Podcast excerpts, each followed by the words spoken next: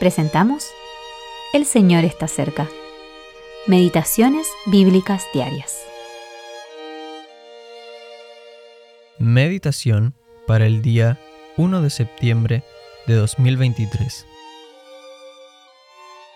Pero de los más de ellos no se agradó Dios, por lo cual quedaron postrados en el desierto. Primera a los Corintios 10, 5. Complacer a Dios. Toda alma regenerada tiene la capacidad y el deseo de agradar a Dios. Por el contrario, los que viven según la carne no pueden agradar a Dios.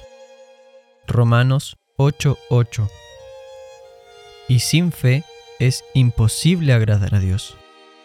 Hebreos 11:6 Enoc fue uno de los creyentes del Antiguo Testamento que agradó a Dios al mantenerse alejado de la contaminación y la impiedad de la cultura en la que vivía. Hebreos 11:5 Entonces, antes del diluvio, Dios lo sacó de este mundo sin que pasara por la muerte.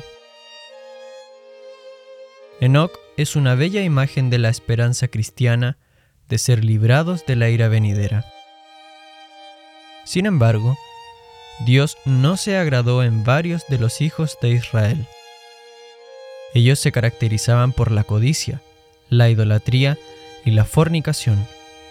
Además tentaron al Señor y murmuraron. Como resultado, Dios los derribó en el desierto y esto fue escrito para nuestra admonición, para que evitemos cometer los mismos errores. Buscar agradar a Dios tiene un efecto positivo en nuestra vida de oración. El apóstol Juan escribió, Cualquiera cosa que pidiéremos, la recibiremos de Él, porque guardamos sus mandamientos y hacemos las cosas que son agradables delante de Él. Primera de Juan 3:22 Solo un hombre, el Señor Jesús, pudo decir, yo hago siempre lo que le agrada. Juan 8:29. Por lo tanto, Él es el ejemplo perfecto que debemos seguir.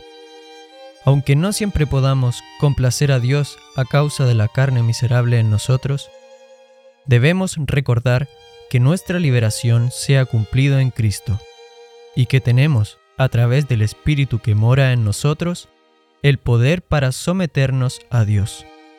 Romanos 8:13. Finalmente, tomemos en serio esta exhortación.